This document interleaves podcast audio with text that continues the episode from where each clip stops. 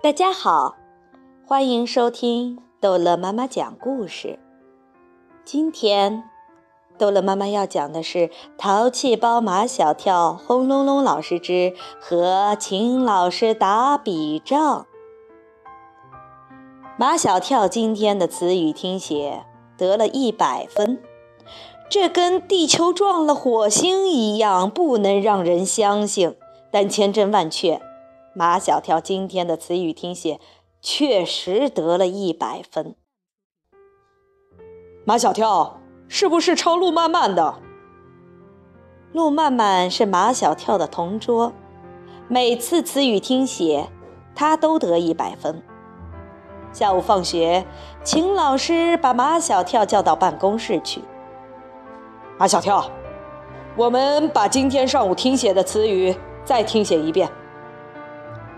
秦老师说这话时，脸上一点的表情都没有，看不出他是高兴，还是生气，或者是既不高兴也不生气。秦老师把马小跳的本子翻到空白页，听写就开始了。秦老师念一个词，马小跳就写一个词，因为马小跳写得快。所以听写很快就结束了。秦老师拿起本子看了一遍，全部正确；又戴起眼镜看了一遍，还是全部正确。马小跳，你的进步很大，老师真为你高兴。秦老师脸上有了笑容，他笑起来又亲切又好看。可惜。他太不容易笑了。马小跳为秦老师感到遗憾。马小跳，你看你爸爸一管你，你就有进步，证明你爸爸平时根本就没管你。马小跳低着头，他不敢让秦老师看他的眼睛，怕被看出破绽来。爸爸打你哪儿了？让老师看看。屁股，马小跳根本没有挨打，身上哪会有伤？他想，秦老师是女的，说屁股，他就不好意思看了。秦老师果然不敢看马小跳的屁股，他在马小跳的家庭本上又写了几行字，让马小跳带回去，让他爸爸签字。走在路上，马小跳把联系本翻出来看。今天秦老师写的是：“马小跳有进步，希望家长督促他背诵古诗二首。对他这样的孩子，一点儿也不能放松。”马小跳又去找小巷口那个帮人写字的老头儿，昨天就是找他模仿他爸爸的笔记。马小跳说：“写字老头写，才写下那条。”意见的，秦老师知道马小跳今天词语听写不及格后，我怒火万丈，把他痛打了一顿。他保证明天听写得一百分。所以刚才秦老师问马小跳，他爸爸打他哪儿了？幸好马小跳说打屁股，秦老师才没好意思看。写字老头桌前冷冷清清。还是没有生意。他歪着嘴巴，拿了根火柴棍儿在那儿掏耳朵。马小跳走过去，就把家庭联系本摔在写字老头的面前。我说：“你写。”写字老头也不多说什么。马小跳叫他写，他就写，反正闲着也是闲着，有写的总比没写的好。马小跳开始说，写字老头开始写。秦老师，马小跳的这点进步根本算不了什么。其实马小跳比陆漫漫还聪明，问题是你对他不够信任。比如你今天叫他听写第二遍。写字老头问：“没有了？”马小跳说：“没有了。”我认为有些不妥。马小跳不懂什么叫不妥，他叫写字老头跟他说现代汉语，不要说古代汉语。写字老头翻翻白眼，念道：“其实，马小跳比陆漫漫还聪明，这样写，是不是太盛气凌人了？”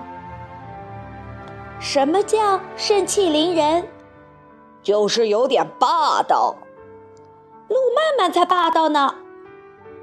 马小跳说起陆曼曼，就有一肚子的气。秦老师看陆曼曼什么都好，看我什么都不好。这就是说，这个秦老师有些偏心。什么叫偏心？写字老头指着他的心口。我们的心都长在这正中间，你们秦老师的心可能长偏了。马小跳想想也是，可能是秦老师的心长偏了。马小跳把家庭联系本收进书包里，就要走。写字老头叫住他，说他还没背古诗二首呢，这是秦老师写在联系本上的。写字老头。教古诗还真有一套，他让马小跳先把诗句的韵脚找出来再背，果然背了三遍就熟了。第二天，秦老师又把马小跳叫到办公室。马小跳以为秦老师又要表扬他，因为今天他背诵古诗二首，一个字都没有背错。秦老师似乎很生气，他把马小跳的家庭联系本哗哗地翻到昨天写字老头新写的那一句，问马小跳：“你爸爸是什么意思啊？”马小跳不吭声，他等着秦老师往下说：“凭什么说你比人家陆漫漫还聪明？”嗯，马小跳还是不吭声。他已经听出点眉目来了，我怎么就不信任你了啊？看秦老师气成那样，马小跳有些慌了。不是，我爸爸的意思是，你爸爸到底什么意思？秦老师的声音提高了许多，但他马上意识到不应该对马小跳发火。马小跳，我不是生你的气。我是生你爸爸的气。秦老师在马小跳的家庭联系本上刷刷的写道：“当家长的要客观的看待自己的孩子，这样才有利于孩子的健康成长。”马小跳又去找写字老头，写字老头还是没有生意，眯着眼睛在养神。我说：“你写。”写字老头顿时来了精神。这一天，他似乎就是在等待马小跳的到来。在写之前，马小跳问写字老头：“什么叫客观的看？”“客观的看，就是要看到事物的这一方面，也要看到事物的那一方面。”一言以蔽之，就是要看事物的方方面面。写字老头说的唾沫横飞，一边说还一边翻看着他手心手背，形象的来说明这一面和那一面。马小跳懂了，客观的看待孩子，就是要看到这个孩子的缺点，也要看到这个孩子的优点。写字老头伸长了脖子，哦了一声。马小跳开始说，写字老头开始写。老师看孩子也要客观，不能偏心。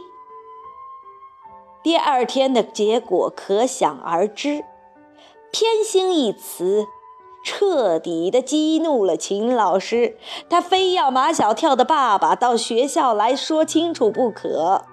那个写字老头不可能冒充马天笑先生到学校里去，马小跳只得硬着头皮，在他爸爸心情最好的时候把这个不幸的消息告诉了他。好，这一章的故事就讲到这儿结束了。欢迎孩子们继续收听下一章的《淘气包马小跳》。